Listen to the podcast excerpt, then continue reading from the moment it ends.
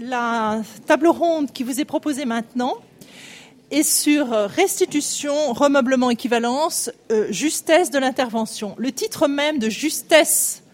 Alors, est-ce que vous m'entendez? Est-ce que oui, ça marche? Bon.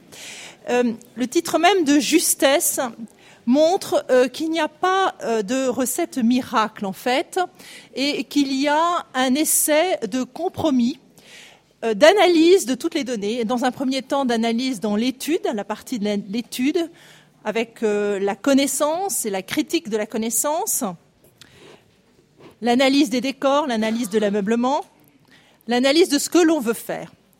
Et ensuite, il y a l'aspect effectivement opérationnel, où là, on rentre dans un dialogue, un dialogue entre plusieurs euh, professions, un dialogue avec aussi les restaurateurs, avec les métiers, et on essaie d'atteindre des objectifs, des objectifs effectivement euh, d'être le plus objectif par rapport à la connaissance, d'être le plus authentique, euh, de respecter des cohérences d'ensemble, et on aborde, et c'est le propos justement de la justesse, on aborde d'autres données qui sont en fait des données beaucoup plus difficiles, l'harmonie des couleurs, l'harmonie des volumes, la lumière, le ressenti et l'émotion.